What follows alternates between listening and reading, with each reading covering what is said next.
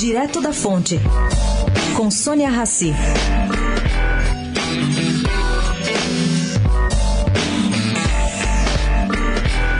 Causou estranheza nos meios jurídicos o despacho com que o Tribunal de Contas do município suspendeu o procedimento de manifestação de interesse, que é um PMI, para concessão de cemitérios, crematórios e serviços federais. Esse procedimento é só uma manifestação de interesse, como o próprio PMI diz. Bom, num pacote de 21 itens, o tribunal mencionou coisas como ausência de valor mínimo para concessão, falta de critérios para tarifas e remuneração igual para projetos diferentes.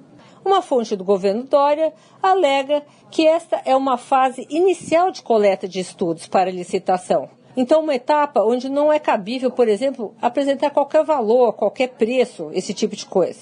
Haviam 12 interessados em entregar suas propostas dentro do prazo que venceu ontem. A suspensão do PMI foi publicada no Diário Oficial no dia 28. Sônia Raci, direto da fonte, para a Rádio Eldorado.